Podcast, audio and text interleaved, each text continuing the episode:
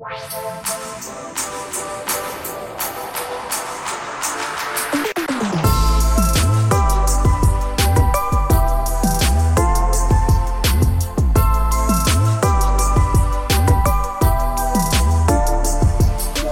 и зачем ты нас тут собрал?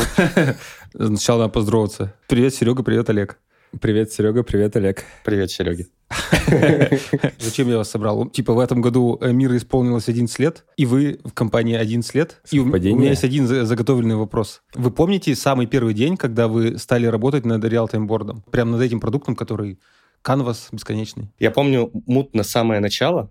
Самый день Первый я помню, конечно же, потому что Андрей же не зря рассказывает эту историю, что сначала он собрал всю команду, а меня там уже потом за компанию пригласил. Так что ребята уже переехали, в офисе сидели, распаковывались, и через какое-то время через день-другой я тоже присоединился. Не помню, через сколько именно. Мне интересно просто, а где тот момент, когда продукт начался? Потому что у нас сначала была офлайн версия в которой вроде бы Олег тоже как-то тестером был, а, можно так сказать, был. неофициальным. Неофициальным, да. А потом мы уже перешли в онлайн-версию. Но если говорить про онлайн-версию, то есть это все очень плавно как-то перешло из одного в другое. Я вообще не помню этот день, этот момент. Единственное, что я помню, это переезд в офис. То есть у нас... Digital это... Нет, нет. А, мы сидели в самом начале в... Бывшем общежитии на пятом этаже в этом. Да, да. И сначала мы сидели вместе с компанией «Витамин» долгое время. Потом мы начали делать вот эту вот офлайн версию э, real-time борда. Потом, когда поняли, что, ага, кажется, есть идея и можно сделать онлайн, в какой-то момент времени, не помню когда, мы решили отделиться, в том числе и физически. И переехали из 500 там 505 был. 505 э, — это офис витаминов, 501. Ну и процесс переезда был интересен, потому что до этого там сидели мыловары. Бойцовский клуб. Ну и, соответственно, ты как бы открываешь ящики, а там мыло лежит. Открываешь другой ящик, а там там заготовочки какие-нибудь. Но все очень приятно пахло. Вот, и мы эти ящики отскабливали от мыла, переносили туда какие-то свои вещи, делали уют, насколько это возможно. У меня с самого начала, ну, не с первого дня, а вот с самого начала, буквально, наверное, три ключевых воспоминания осталось. Первое — это то, что мы приезжали в офис альтернативы, и это было вау! Они там все так круто сидят, такие, такой классный офис, компьютеры классные, Круто. Что, что еще запомнилось про офис альтернативы? Ты когда туда заходишь, ты снимаешь обувь. То есть там э, весь пол, он, Ковре. ну типа ковер под траву сделан. Вот, и ты такой идешь э, в носочках. Очень приятно было. Это был уровень. А потом я помню, как мы с Серегой... То есть они нам рассказали, они нам про свою платформу рассказали, как что настраивать, и мы пытались с этим совсем разбираться. И я помню единственное самое начало, где мы с Серегой остались ночевать, настраивать вот этот то ли сервер, то ли что-то, что-то такое. Не поднимать. в альтернативе. Не, не, не в альтернативе, уже в нашем, вот в этом офисе, где-то в самом начале нам нужно было все это поднять, собрать. Я ничего не понимал, что он там делает, но он что-то там делал. Я могу рассказать. Нам нужно было настроить офис, чтобы все могли работать, программировать. Мы условно подрабатывали админами. Ну, типа, я спрашивал альтернативы, как это лучше, что настроить. Вот, и нам сказали, что, ну, можете сделать э, как-то сетевой образ, который... То есть ты включаешь компьютер, на твоем жестком диске нет операционной системы, но а, за счет того, что он подключен к сети и знает, как бы, куда идти, он туда идет, выкачивает систему, и все поднимается, и все работает. Это Генту еще было. Это была Генту. Генту — это, короче, операционная система, которая собирается из исходников. То есть в сравнении Windows — это... То есть Windows все бинарники, тебе, по сути, на бинарники перенести с одного места на другое, ну, очень условно. А Генту — это когда ты... Вот у тебя есть код, в тексте, и ты его собираешь. Э, и все программы, все практически, что там есть, должно собраться. Ну и, собственно, мы с Олегом собирали э, генту под КДЕ. В общем, было увлекательно и весело. Но что самое прикольное, не было никаких дедлайнов, не было ничего, как бы вот почему это настолько критично. То есть ничего страшного, если бы мы, например, просто на следующий день днем это все сделали. Но мы решили, что надо ночью. Надо добить Но... эту историю. Ночью это прикольно, это как бы круто. Потом мы еще весь день там сидели и работали, на пуфиках засыпая. Так вам было, наверное, по 16 лет, да? 18? Ну, 18 где-то плюс. Ну, да, мне кажется, 19 уже скорее. А третье воспоминание — это презентация ребятам из альтернативы первого прототипа. Как они вообще в это поверили? Ну, это надо просто было видеть, э, этот прототип. То есть доска, на котором одна картинка там рисовалка, какие-то дикие картинки.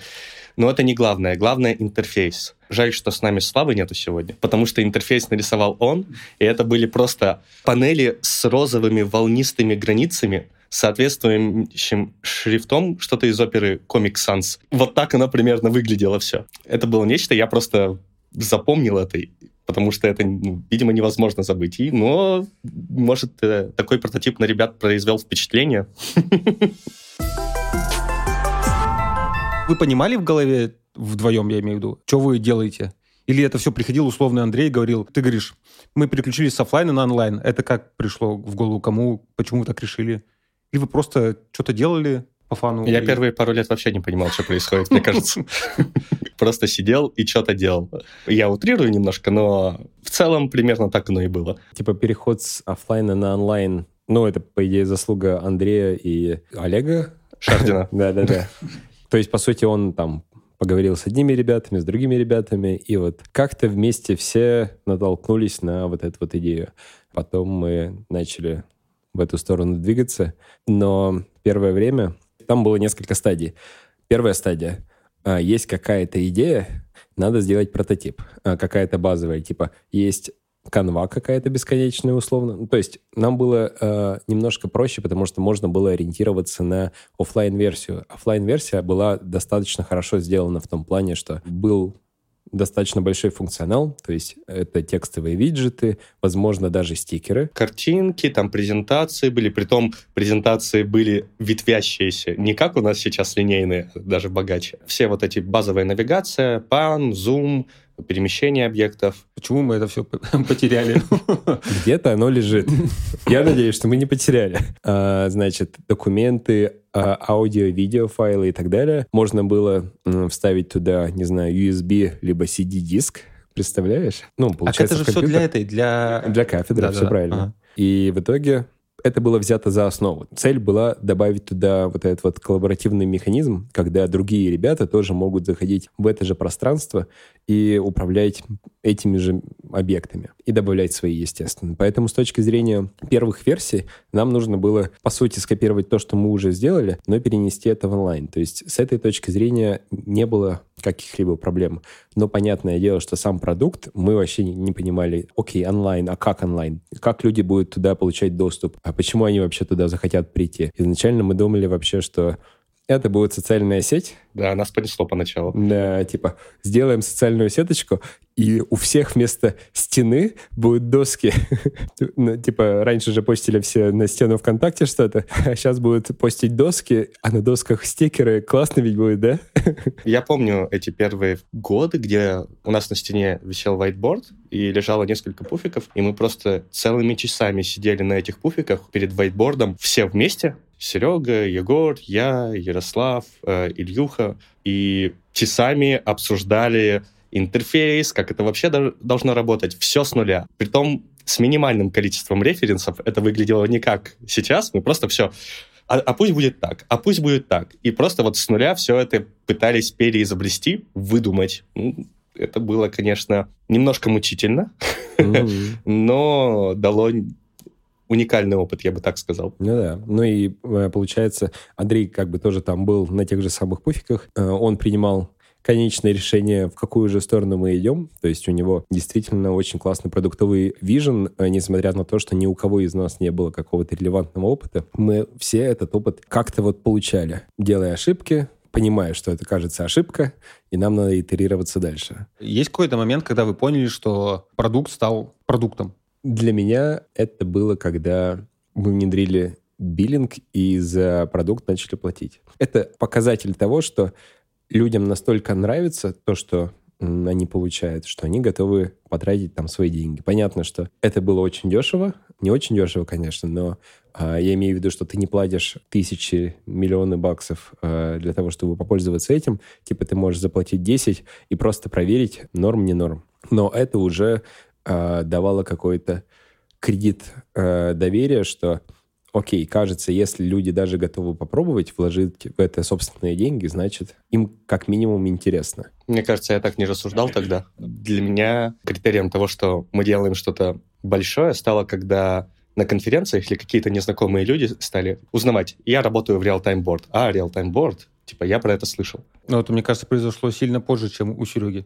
Ну да. Ну, просто... ну, если отвечать на вопрос, когда пришло понимание, что делаете что-то большое, известное на этот вопрос, что для меня это, наверное, с монетизацией напрямую не связано, а скорее с узнаваемостью у случайных людей. Ну, у меня это связано с монетизацией, потому что есть продукт как продукт, за который готовы платить, а есть известность продукта. То есть большими мы стали вообще не сразу. Ушло на это лет так 5-6.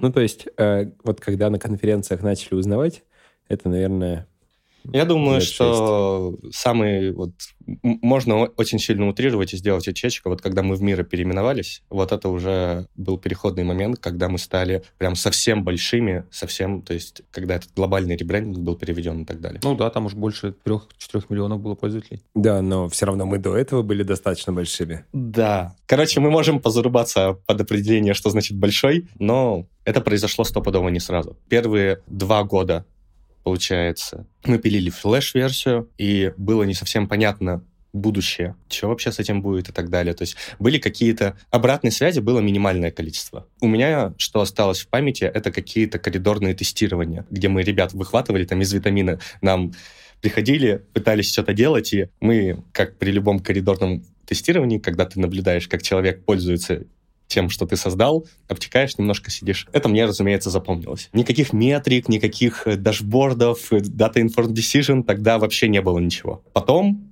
мы очень долго хотели на мобилы, и с разных сторон к этой истории пытались подходить, в итоге перешли на HTML-версию, переписали веб-клиент, и снова, пока переписывали его, пока он разгонялся, тоже какой-то очень продолжительный промежуток времени был, пока вот не пришли к тому о чем там Серега говорит, там, монетизация, что начали узнавать ну, лет 5-6, наверное, даже больше. Но монетизация началась через года три, мне кажется, два.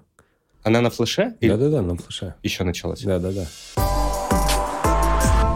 А что вас заставляло оставаться в этой компании? Ну, то есть какой-то непонятный продукт, мало что происходит. Тут рядом условно есть альтернатива, которую вы видели с классным офисом, где ковер в виде травы. И там игры, в которые вы играете. Типа круто, а тут вообще какая-то непонятная штука. Как раз то, что было непонятно. Там-то все понятно. Есть игра, все понятно. Там большая аудитория, они как-то ее получили. Э, нужно просто немножко итерироваться и что-то чуть-чуть улучшать. А тут поле огромной неизвестности. Ты можешь куда угодно идти, пробовать, экспериментировать, потом что-то получится, а может быть не получится. Не знаю, это сложный вопрос. Сначала э, за счет того, что мы сделали вот эту вот офлайн версию была задача это перенести в онлайн. Дальше появлялись все новые и новые челленджи. Ну, типа, окей, в онлайне работает, но не поддерживается там большое количество пользователей, потому что у нас все на одном сервере было, на одной физической машинке. Э, надо как-то разносить челлендж. Прикольно, интересно. Погнали дальше. Начали как-то разносить. Челлендж другой. Продуктом не понимают, как пользоваться. Окей, значит, э, с точки зрения продукта, фронта там сделать одно нужно, с точки зрения бэкэнда А для тебя-то как персонально? Ты, ты сейчас очень абстрактно, мне кажется, рассказываешь. Думая над ответом на этот вопрос, я вспомнил то, что когда мы еще пилили флеш-версию, для меня персонально, я там в какой-то момент пустился в фрустрации, потому что это было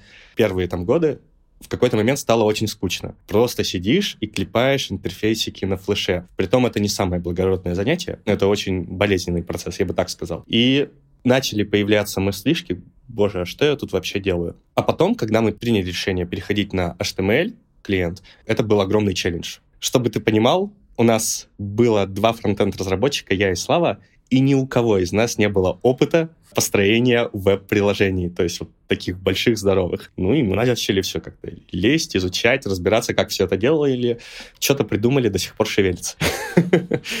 Такой момент был. Но решение о том, что давайте перепишем это на новый клиент, это прям вдохнуло жизнь, интерес к работе снова. Потом еще разные были этапы, ну, персонально у меня, когда я переключался между разными доменами, и у меня разные шапки были э, в рамках компании. И, соответственно, наверное, больше двух лет года-двух я на одном домене в одной шапке, по сути, не функционировал. И это не давало скучать. То есть, если у тебя вопрос, на самом деле, вот люди долго работают в одной компании, там, лет 5-10, 11, к ним подходишь и спрашиваешь, боже, как ты 11 лет работаешь в одной компании. И они такие сидят, думают, боже, как я работаю в одной компании. Ну, это не к нам, к нам не относится, потому что мы не работаем 11 лет в одной статичной компании. Это вообще разные компании. Можно как-то придумать, там, поделить разные компании, разные продукты. Да, конечно, все вокруг мира и вайтборда крутится, но это не одно и то же, по крайней мере, для меня было все эти годы. То есть я абсолютно над разными сферами работал, абсолютно в разных ролях. Не было времени заскучать. Ну да, у меня примерно так же. То есть, если именно про персональную историю, то первые, наверное, два года было интересно, потому что это что-то прям очень-очень новое. Потом какие-то вещи наскучили, то есть я занимался в самом начале бэкэндом всем, что не связано с конвой. То есть это юзер-менеджмент, это дашборды, это там немножко нижнего уровня как бы э, вещи, то есть там работа с базами данных и так далее и тому подобное. Потом я начал отходить потихонечку от user-facing вещей, ну, то есть, условно, э, бизнес-логики для пользователей, и начал больше смещаться вниз, то есть, а как мы строим вообще бэкэнд? Я там какое-то время побыл, но мы там вообще были не готовы заниматься этим уровнем, потому что наша задача была найти market fit. А чтобы найти market fit, чтобы выжить, нам нужно делать огромное количество изменений на стороне как бы самого продукта. То есть оптимизироваться под скейл, оптимизироваться там под скорость разработки — на это не было никакого времени вообще. Есть, конечно, известная картинка там про то, что квадратные колеса, и как бы можно их так-то заменить, и поедем быстрее. Хотя бы на овальные. Хотя, бы на овальные, да. И где-то э, мы что-то пытались сделать, углы срезать э, с этих колес, но фокуса на это не было. Потом мне это тоже как бы наскучило очень сильно, я начал перемещаться между областями в какой-то момент у меня был такой переломный период, когда я думал, я уже практически готов э, уйти, но мне хочется что-то попробовать еще. И я пошел, помню, общаться с Андреем. Я видел там огромное количество разных всяких проблем, э, которые я хочу взять и, и как бы решить. Архитектурных, имеешь в виду? Разных. Ну, то есть архитектурных... Ну, с точки зрения инжиниринга, в первую очередь. Ну, в основном. Я сейчас расскажу. Пошел общаться с Андреем про то, что можно в целом сделать. И одна из проблем была — это аналитика. Мы уже тогда пользовались Stripe, и была огромная проблема связать, собственно, пользователей, которые нам платят, с тем, а, какое у них поведение. То есть у нас была кисметрика, а, был Stripe. Эти данные вместе не связывались. То есть что я делал? Я пытался как бы превратить данные из Stripe в какую-то табличку и пытаться это связать с косметикой, но это как бы вручную не работало. Вот. И мне хотелось решить эту проблему. Собственно, так я переключился на проект э, с дата-аналитикой. То есть вот то, что у нас сейчас есть Looker, то что мы коллекционируем пользовательские ивенты, э, данные из разных систем в целом. То есть вот мы тогда заложили основу вот этого всего. Это был очень интересный проект, потому что это было что-то абсолютно отличавшееся от тем, что я занимался раньше. То есть это и как бы не совсем backend, и не совсем системная часть, и не совсем user-facing часть, что-то прям абсолютно новое. Я это запустил, все заработало. Там было очень много челленджей, связанных с тем, что как раз примерно в то время у нас начало появляться все больше и больше англоязычных людей. Короче,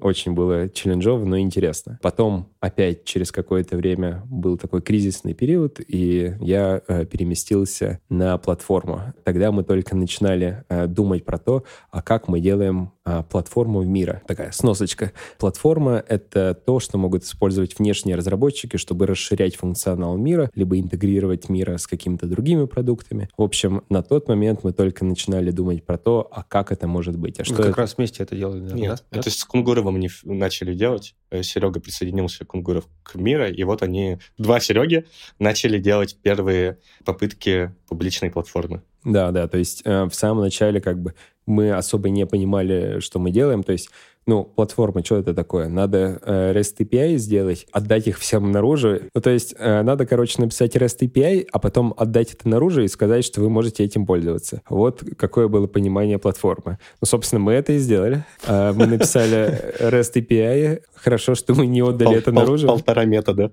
А мы отдали потом. Да, потом я это все передал Олегу. Потом с платформы я переключился обратно на системную часть. То есть это как раз то, чем я занимался там последние, наверное, ну, года 4-5. Это, по сути, поддержка связки нашей инфраструктуры с приложением. То есть э, у нас там есть базы данных, у нас есть монолит, который как-то должен работать. У нас Сейчас э, появились микросервисы, которые также должны каким-то образом работать, связываться друг с другом, связываться с монолитом и так далее и тому подобное. То есть, по сути, я там последние пять лет занимался вопросами scalability на уровне приложения, типа, а как наше приложение может расширяться с точки зрения количества пользователей, с точки зрения количества разработчиков, которые туда контрибьютят, как мы можем писать код не в один монолит и бесконечно его расширять. А в два. Но если бы. У нас пока один монолит и относительно небольшие э, сервисы рядышком. И, короче, переключение между вот этими челленджами очень сильно перезагружает. Ты как будто устраиваешься на новую работу, но с определенными бенефитами. Ты работаешь с теми же классными людьми, ты уже знаешь продукт, ты знаешь технические челленджи, которые есть, ты уже в целом как бы осведомлен о том, что происходит. Но точка зрения и... Задача область, совсем другая. Да, область, задача, все другое. Вот. И это прям очень сильно вдохновляет, заряжает, и ты готов еще фигачить по ночам, э, оставаться там после работы, на выходных иногда продолжать работать, ну, потому что это классно. Я тоже, кстати, для себя заметил, что если тебе не хочется что-нибудь подумать о своем проекте на выходных, возможно, ты что-то делаешь уже не так. Неплохо.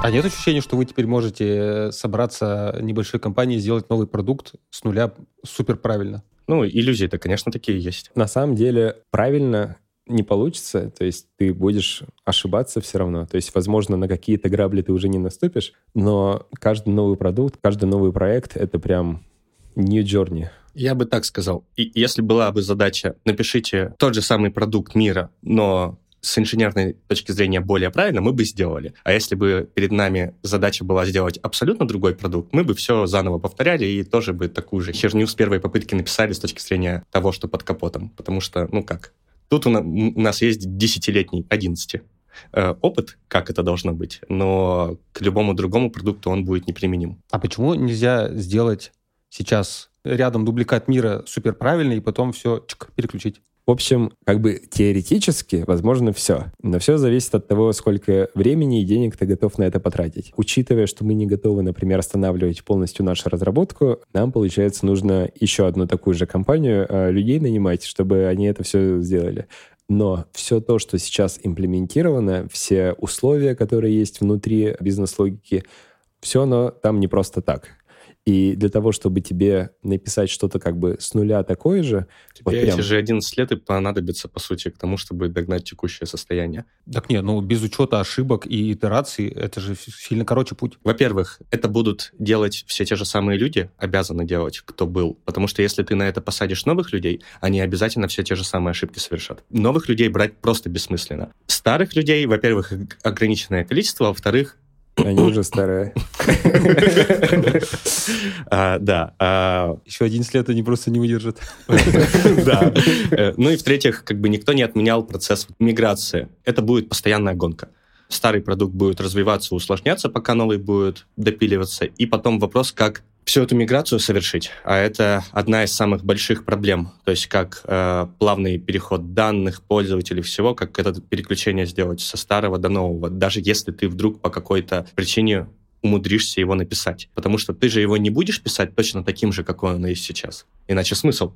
Он будет по-другому выглядеть. То есть там архитектура будет другая, структуры данных будут другие. И как все это сконвертировать, как это все поддерживать в синхронизированном состоянии. Для небольших продуктов это, как бы, я думаю, возможно, нет проблем. Но у нас уровень комплексити и сама природа продукта, вот эта визуальная, она очень сложная. Но в какой-то момент времени у нас был успешный опыт переписывания с нуля фронтенда. То есть это как раз миграция с флеша на HTML, это, по сути, переписывание практически всего прямо вот с нуля. Мы год переписывали то, что на два года до этого делали два инженера. Теперь у нас эфорт какого количества инженеров за какое количество времени? Вот можно посчитать. То есть, если опираться на предыдущий опыт, ну хорошо, вот таким же количеством инженеров, но не за 11, а за 5 лет перепишем, если mm-hmm. очень сильно утрировать. Но на самом деле нет, потому что уровень сложности на порядке выше теперь.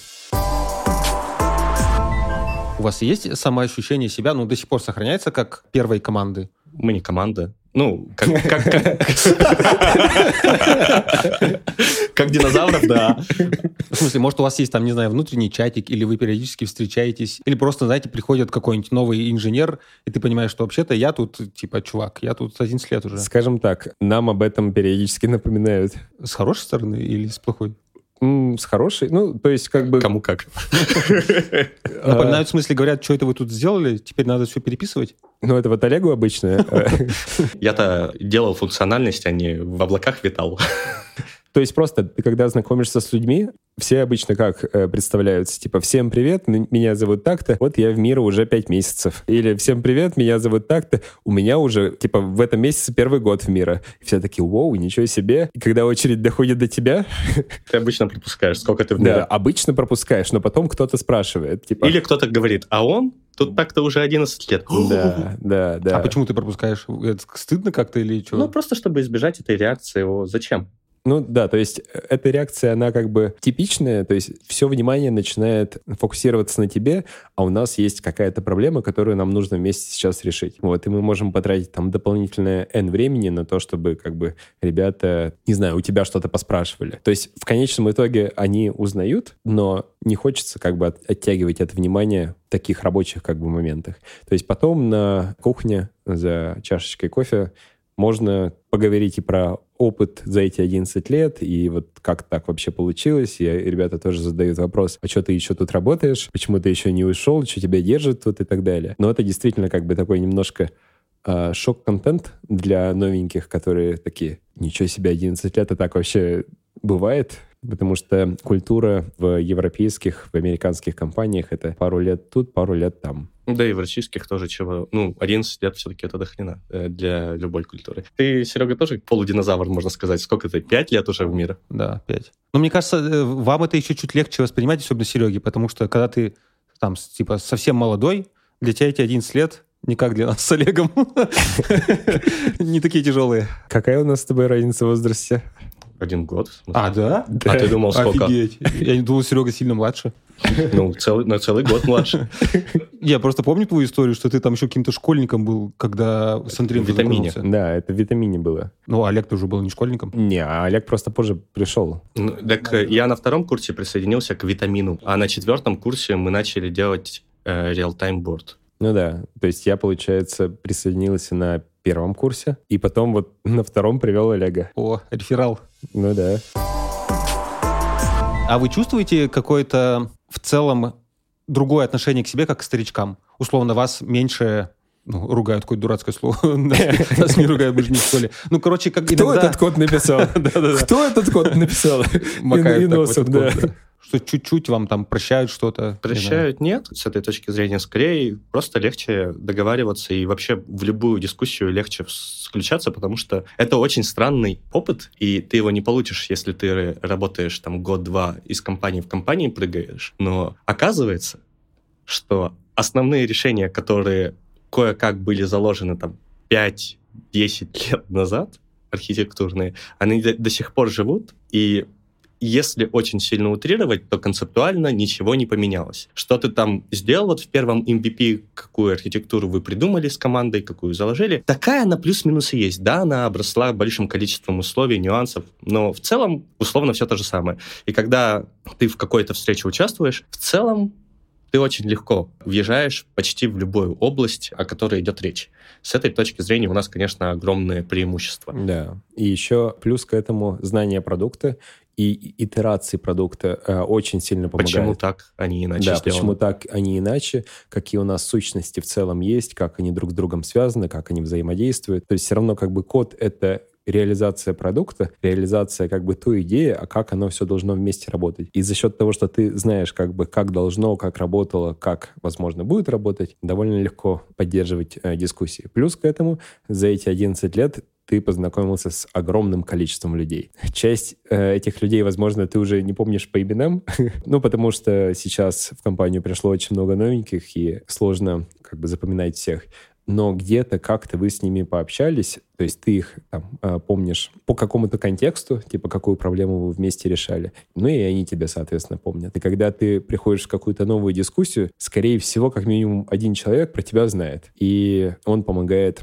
немножко подготовить такой плацдарм для тебя, чтобы заанбордить тебя в эту группу. Это не хрен с горы пришел. Ну да, да. А благо- благородный он господин. Что-то понимает. Сейчас расскажет всем, как нужно сделать. С этой точки зрения, да, гораздо проще. Потому что с многими ребятами взаимодействовал когда-то. Всегда легче договариваться с людьми, с которыми у тебя есть какая-то история, нежели с теми, которых ты в первый раз видишь. И с которыми вместе пили. Ну, таких все меньше и меньше. Ну, относительно общей массы. Ну и мы меньше пьем уже просто. Теряется культура. Что-то такое, кофе. Когда стали появляться клоны, в том числе мира, ну и не только клоны, а просто другие вайтборды, какие у вас были эмоции на этот счет? Типа вот, а вот мы первые, или вот, а что они сперли то, что мы делали? Не, это, скорее всего, гордость, то, что сперли то, что мы делали. Здорово, что нами вдохновляются. Не знаю, у меня как-то гордость за эту историю, что у нас есть воздушный интерфейс, который мы придумали, и теперь все остальные вайтборды в каком-то виде его копируют. Ну да, я согласен. Очень классно, когда ты видишь, что, а, во-первых, ту проблему, которую ты пытаешься решить, пытаются решить еще и другие ребята. И когда мы только начинали в этой области, особо не было решений для онлайн-коллабораций на бесконечном дашборде. Ты был, по сути, пионером в этой области и тебе э, не на что было опереться с точки зрения, типа, а как у других сделано, а почему именно так. А сейчас, благодаря обилию продуктов, они как бы еще проходят какие-то первые шаги, но уже на этих шагах чему-то учатся и что-то делают, может быть, иначе. И классно, что у них, несмотря на то, что они вдохновляются другими продуктами, они наступают на свои грабли и учатся по-своему. И на этом тоже можно учиться. То есть чем больше у тебя ну, условных конкурентов, тем интереснее на самом деле рынок. Тут есть один моментик, чисто с точки зрения наблюдений. Первый проходит в какой-то области, он очень часто загибается под грузом собственного research а и legacy. А тот, кто идет вторым, он в итоге побеждает, э, потому что он берет первопроходца как за пример. Вот примерно так надо сделать. Соответственно, он сразу, ну вот как, как мы были, с, э, взяли кафедру за пример и сделали веб-версию. Только теперь мы далеко вперед убежали. Вот, и, соответственно, другая компания может просто reverse engineering нас сделать с точки зрения того, как это должно для пользователя выглядеть. И без всех этих долгих метаний и исканий сделать примерно то, что мы имеем, без необходимости мигрировать пользователей и прочее. И дальше уже продолжать двигаться быстрее. Легаси нет, двигаться проще. Вот это, наверное, пугает меня персонально больше всего. То, что мы в данном случае были первые или одни из первых, и у нас есть определенное количество груза за спиной, который мешает нам двигаться быстрее вперед. Это мой личный страх, наверное, номер один. Мы выкрутимся, мы вывезем или не вывезем. Но пока такого же не произошло. Ну, то есть нет прям конкурентов, которые супер всех опередили. Ну, пока нет, но, тем не менее, огромное количество э, создается продуктов, которые вот без всего этого груза, ну, повторяют 20% функциональности, которые 80% потребностей закрывают. Тут уже, наверное, даже не сам продукт с точки зрения инженерной точки зрения решает, а маркетинг. Кто там больше денег в рекламу вливает, кто кричит, что мы самые классные, самые удобные и так далее. А есть какие-то решения у конкурентов, которые классные, но вы не понимаете, как они сделаны, и повторить не можете пока? Чтобы прям не понимали, нет. Скорее не то, что повторить не можем, вопрос, хотим ли, является ли этим это нашим фокусом. Если взять какой-нибудь там нашу любимую фигму, FigJam, как пример. У них там прикольный рендер на плюсах написан. Ну, то есть с инженерной точки зрения, можно сказать, сделан интереснее, чем наш. Э, потому что ну, просто так получилось. Но вопрос, если мы туда сейчас побежим и перепишем это все так же, это позволит нам победить? Я вообще ни разу не уверен в этом. То есть это не топ номер один, мне кажется, приоритет, вот если чисто про инженерные истории говорить, которые помогут победить. Вы оба были менеджерами И вам обоим это, по-моему, не очень понравилось. Расскажите про этот опыт. Я пошел проветрить. В окно. На самом деле опыт классный. Ну да, я, получается, был около пяти лет менеджером, то есть сначала тем лидом относительно небольшой команды, а, даже, даже больше получается, потому что те проекты, которые я там делал с дата-аналитикой, я начинал как один человек, но там следующий подключился уже там через месяц, э, потом еще один, потом еще один. Это такая история, то есть ты не то, что как бы менеджер, да, а у тебя есть большой и сложный проект, и тебе нужно его каким-то образом реализовать. Я ушел в менеджмент, потому что один я так не смогу. Ну, типа, мне надо сидеть прямо и фигачить, чтобы успеть сделать все и вся. Это сложно, поэтому нужны еще еще люди, которые смогут э, воплотить эту всю идею как бы в жизнь. И в первых итерациях мы такие были как бы компаньоны, которые помогают друг другу добиться там какой-то цели. Потом у тебя идет наслоение, что, окей, кажется, ты лидер этой команды, и как лидер команды ты отвечаешь за принятие решений, даже если эти решения были приняты не тобой, а кем-то внутри команды, а ты про это не знал, но ребята что-то там сделали. Дальше как бы это твоя ответственность э, вести команду. После этого появляется еще наслоение, что, окей, ты работаешь с людьми, у каждого человека есть э, свои особенности и свои э, потребности. Кто-то хочет там вырасти э, из э, медла в сеньоры, у кого-то проблемы в семье, у кого-то uh, какой-то кризис другой. Получается, что в дополнение к техническим челленджам, которые у нас есть, которые нужно решать, появляются еще челленджи социальные, персональные, то есть как ты сможешь поддержать, по сути, свою команду. Потом появляются конфликты на уровне нескольких команд, которые, как оказывается, нужно тоже э, решать тебе. Потом ты понимаешь, что, окей, кажется, ты не справляешься с пятью людьми, э, чтобы там сделать свой проект, там, условно, за квартал. Пять людей мало нужны еще люди.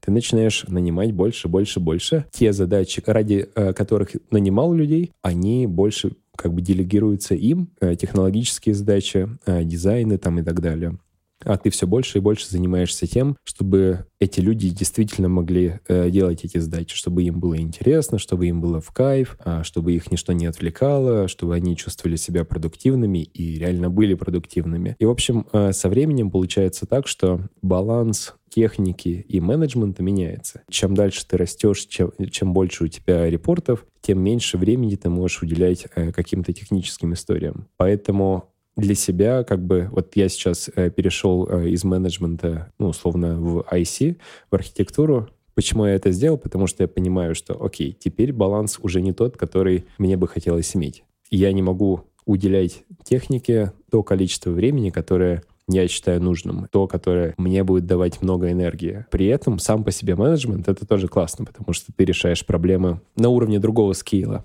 не знаю, это тоже классно, это тоже челленджи. Ну, типа, вот есть периоды. Это, знаешь, мы когда говорили про проекты, это тоже такой проект, условно. Ты как менеджер, проект. Ты устал от этого проекта, ты хочешь переключиться на другой. Возможно, через какое-то время там я обратно в менеджмент иду, а может быть еще какую-нибудь роль возьму. У нас, кстати, Серега, интересная история э, с точки зрения карьерного роста. У многих инженеров был какой-то тим-лид, техлид, который был как наставник и помогал развиваться в каком-то смысле. У нас в какой-то момент появились менеджеры, менеджеры, там, вот, Ваня, Кунгуров, но они были очень далеко от нас. Они на уровне проекта с нами не взаимодействовали почти. Минимально, я бы так сказал. И не знаю, как с Серегой, но, по крайней мере, у меня так было. От самого начала у нас был рост, что просто инженер, там, тимлид, там, менеджер менеджеров. Не было никогда ситуации, что у тебя был какой-то вот реально руководитель, который с тобой на одной команде, который вот фасилитирует все эти процессы, принимает решения. То есть эта задача, мне кажется, всегда висела на нас, над теми проектами, над которыми мы работали. Зачем я сюда пошел?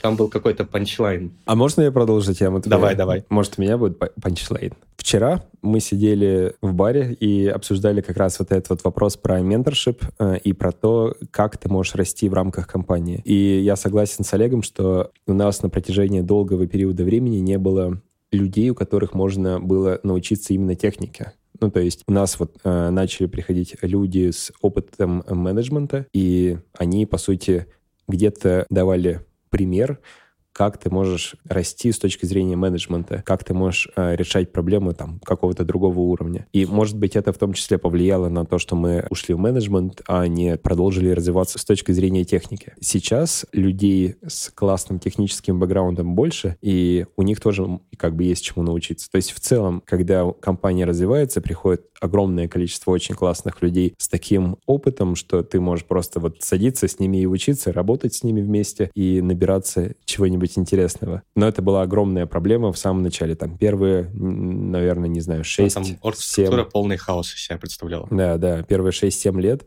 просто вот все как, как, как, как ты... Как-то так.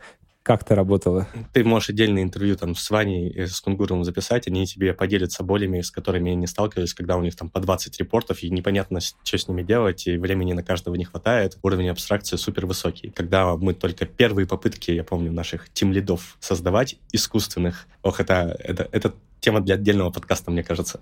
У меня сформулировалась мысль, которую я хотел донести, почему я ушел из менеджмента.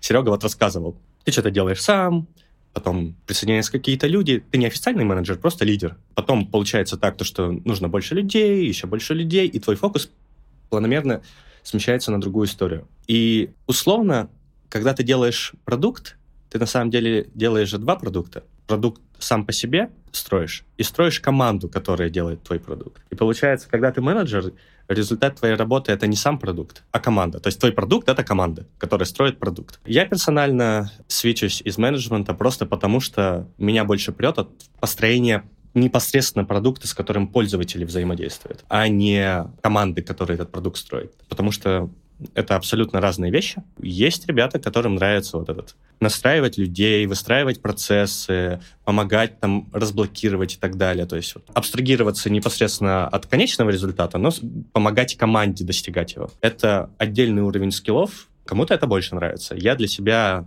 на практике понял то, что мне все-таки больше нравится, я ближе к конечному продукту, конечному пользователю. И у меня мозг просто лучше работает в этом направлении. Поэтому и свечусь.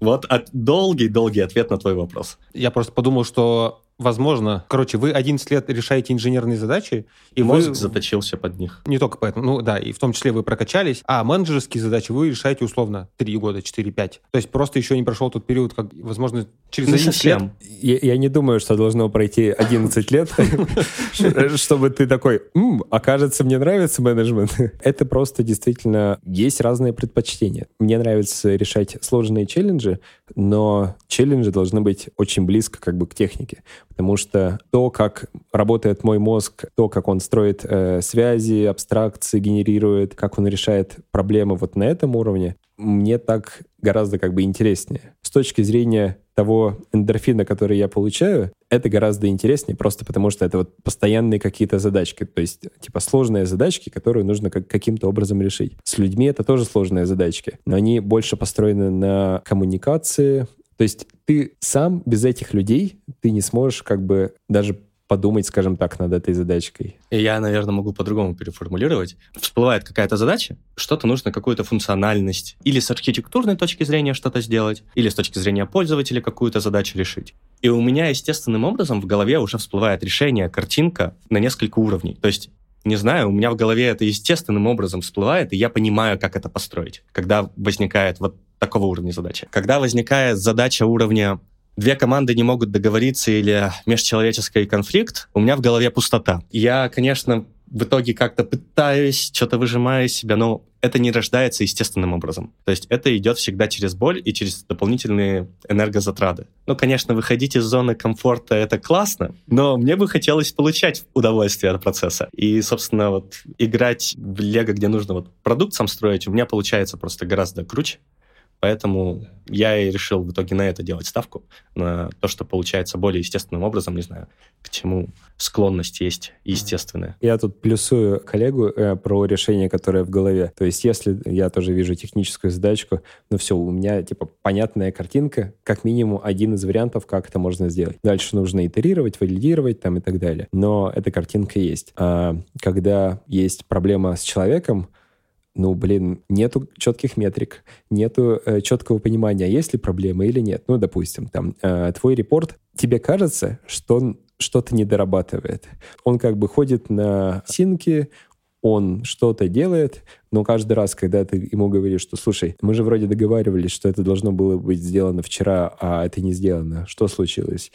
Ну и он там каждый раз что-то рассказывает, и ты думаешь, либо он медленный, либо я прошу слишком много, либо что-то еще, либо что-то еще. Вариантов проверить несколько. То есть ты можешь сам попробовать сделать, и, возможно, ты просто действительно технически сильнее, чтобы сделать ту или иную вещь. Либо э, кто-то продалбывается без каких-либо причин, либо э, у этого человека есть какие-то проблемы, ну, в личной жизни условно, из-за которых он не может быть эффективен. И есть условно тоже как бы дерево решений, но тебе нужно постоянно коммуницировать это, проверять. Это не что-то, что может быть э, сразу решено. То есть вот цикл фидбэка, когда ты менеджер, он очень длинный. Это включает в себя и размеры проектов, которыми ты занимаешься, то есть деливери этих проектов. Это включает в себя решение проблем на уровне как бы людей, то есть это конфликты, это тот пример, который я э, сказал. Когда ты про технику э, думаешь, то есть у тебя есть условно первый прилив эндорфина, это когда ты в голове решил проблемку, это уже как бы классно, это уже ты такой, о, классно, здорово, это дает тебе энергию на то, чтобы сделать следующие шаги и, например, договориться с командами, как это будет заимплементировано. Потом с помощью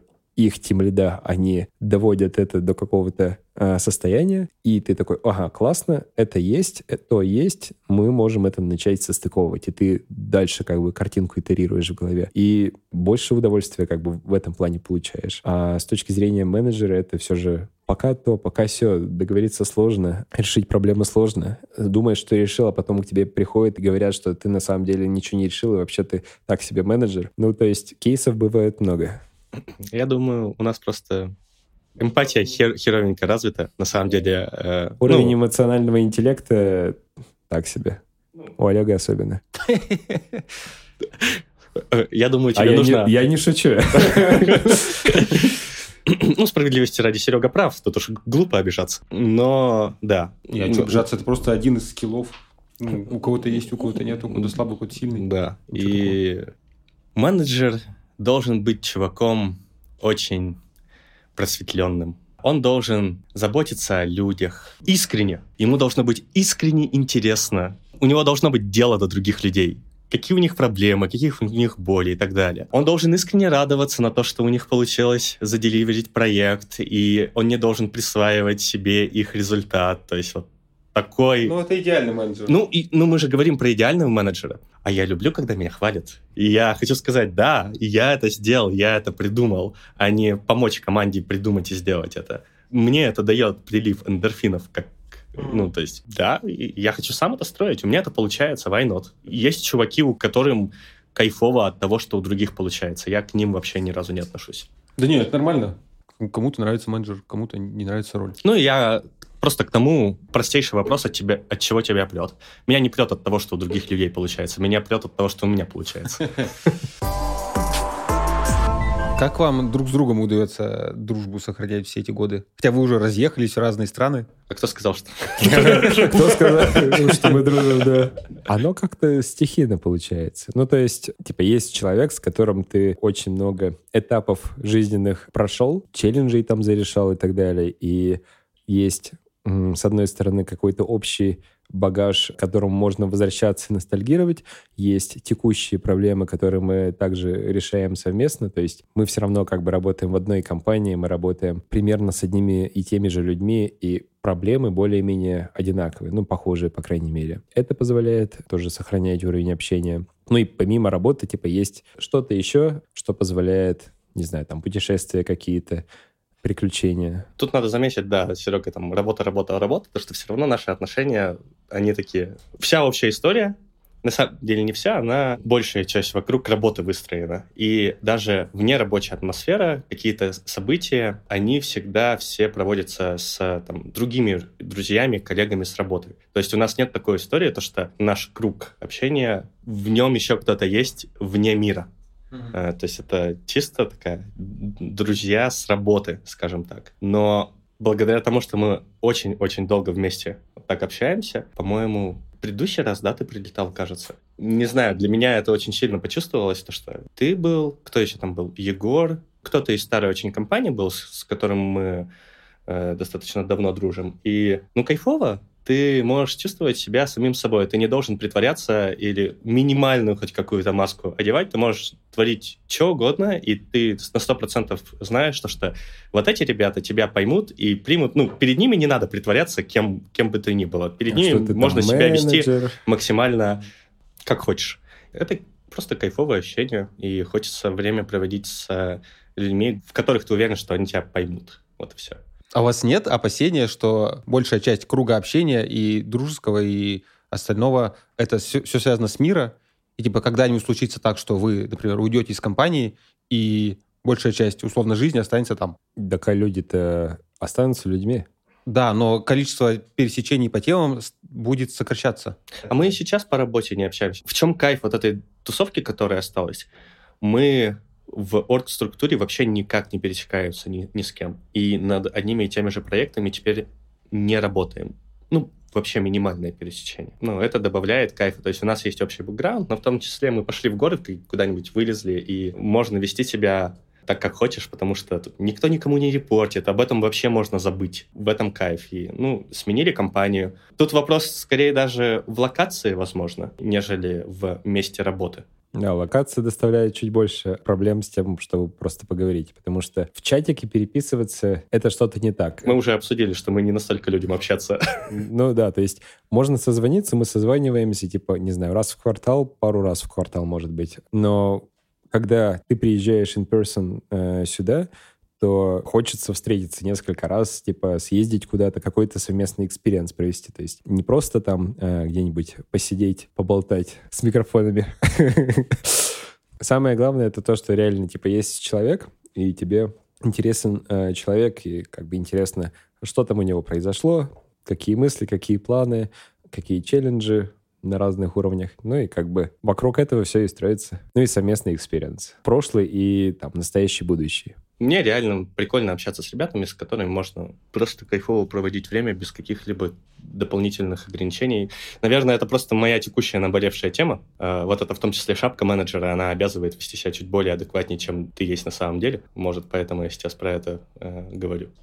Тут на самом деле шапка лидера обязывает это ну, делать. Да. Вот. И она, кстати, никуда не девается. Она никуда не девается. Когда ты уходишь с позиции менеджера и переходишь на другую позицию, шапку лидера с тебя никто не снимает. Ну, в том плане, что ты продолжаешь себя вести так, как ты себя ведешь обычно. А это означает, что если там есть набор решений, который должен быть принят, ты себя ведешь так, э, чтобы со всеми договориться, чтобы принять те или иные решения, а это значит, что ты не совсем ты, потому что в обычной жизни ты можешь там э, уставать, ты можешь, знаю, быть с плохим настроением, ты можешь там э, говорить матом и так далее. Это в любом случае другой ты. То есть на работе, по крайней мере, вот в текущих реалиях, это немножко другой ты. Вот мы биг-полярчики подобрались.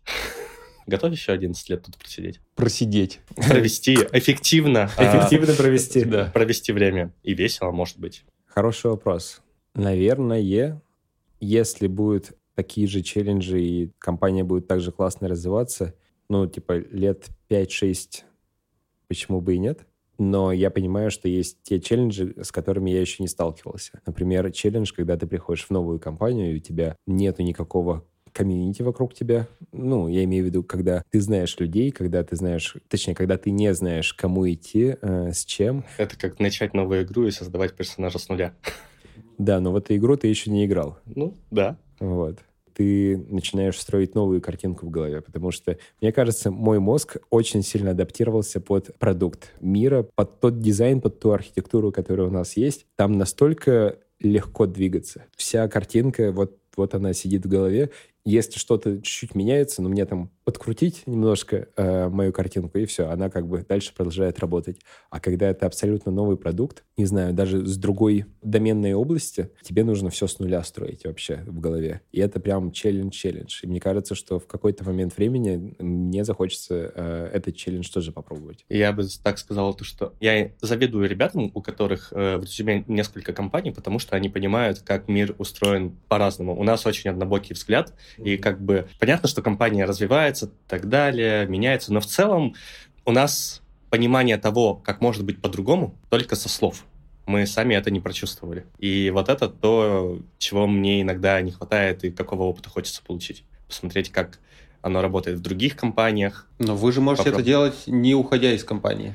С одной стороны, да, было бы желание, можно было бы это делать по-настоящему, там, консультировать и так далее. Мне кажется, если цель просто посмотреть, как у других, ну, это можно сделать действительно сейчас. То есть э, у меня это больше не про посмотреть, как у других, а про то, что построить что-то, другое, прям как бы построить. То есть цель, условно, добиться там такого же примерно результата или может быть, какого-то другого. Никто не знает, как бы, каким будет результат, но сделать это в другой какой-то области. Может быть, с продуктом, который еще не полностью состоялся, то есть это какие-то начальные стадии, относительно начальные. Но перестроить голову — это очень сложный челлендж будет, когда тебе нужно затереть всю твою картинку архитектурную, которую ты строил 11 лет, и на ровном месте как бы начать строить что-то другое. Я не знаю, а, насколько это будет э, реально, эффективно. Может быть, я слишком заточен под мира и в других областях просто не смогу ничего построить. И это будет классный челлендж в том плане, что, ну окей, надо будет учиться всему заново, например. А так, пока что в мире прям тоже очень интересные челленджи, и то, что мы сейчас строим, мы скалируем, по сути, нашу техническую платформу, чтобы она могла эффективно работать и с большим количеством пользователей, и с большим количеством разработчиков внутри. И это прям новый челлендж. То есть если говорить вообще про количество компаний, у которых есть подобные челленджи, у которых был гиперрост, или которые в целом имеют большое количество людей, которые работают над одним продуктом, их не так много в мире. И когда ты присоединяешься к этим компаниям, ты и не так просто попасть на позицию, чтобы именно тебе доверили этой задачей заниматься. Ну, условно, да, и твое понимание как бы их истории, ну, оно никакое. Оно равно нулю плюс-минус. А здесь это уникальная возможность исправить то, что было написано тобой давным-давно, и сделать это как бы по-другому. И мы возвращаемся к топику. А не возникало ли у вас желание переписать все ваше наследие? Угу. Не, я тут подумал про другое, э, то, что Серега говорит, что есть на самом деле, а может его и нет, страх, что ты всю жизнь, ну не всю жизнь, а всю рабочую жизнь профессиональную работал в одной компании, и ты вроде как уже сильный инженер, но, возможно, ты не сильный инженер, а ты сильный инженер в мире, а вообще за стороной ты типа ничего не сможешь решить. Ну так и есть. Ну, э, но я не согласен с этим. Я имею в виду, в любом случае, когда ты сменишь место работы, каким бы ты классным не был, даже если ты сильный инженер, твой уровень тысяча стафа, ты условно упадешь до медла. Это, ну, я очень сильно утрирую, но так и будет, потому что все, что с тобой останется, это вот абстрактные какие-то паттерны, подходы умение коммуникаций. Но там вторая половина знаний — это знание продукта, знание организации, знание истории. То, что делает тебя эффективным. И какое-то время понадобится, чтобы это наверстать. А нет такого ощущения, что вы не уходите из мира вот из-за этого? Ну, у меня нет. Ну, у меня тоже нет. Пока что реально каждые два года, условно говоря, какие-то новый тип приключений. Условно говоря, у меня, если говорить с точки зрения фронта, вот гештальтик закрывается. Я работал над всем, чем только нельзя, кроме Canvas. И вот теперь полностью фокусируюсь на конве. Ну, там что-нибудь новое еще всплывет. Но пока что совсем не скучно. Плюс реально компания в таком находится состояние, где э, ты уже не просто сам по себе что-то делаешь, а ты должен учитывать, что над этим продуктом несколько сотен разработчиков работают. И это еще не, не выстроено ничего. Это такой pain in the ass, но э, с другой стороны, это же вызов, то есть вот сделать это нормально, чтобы это не развалилось через пару-тройку лет читай, огромное количество разработчиков, вот ты дизайнишь, дизайнишь, а потом ты ходишь и им в глаза смотришь. Вот. А тут в Ереване, наверное, они еще и подкараулить могут. Вот. Так что нужно хорошо дизайнить. Да, Олег? Да, дизайним как можем.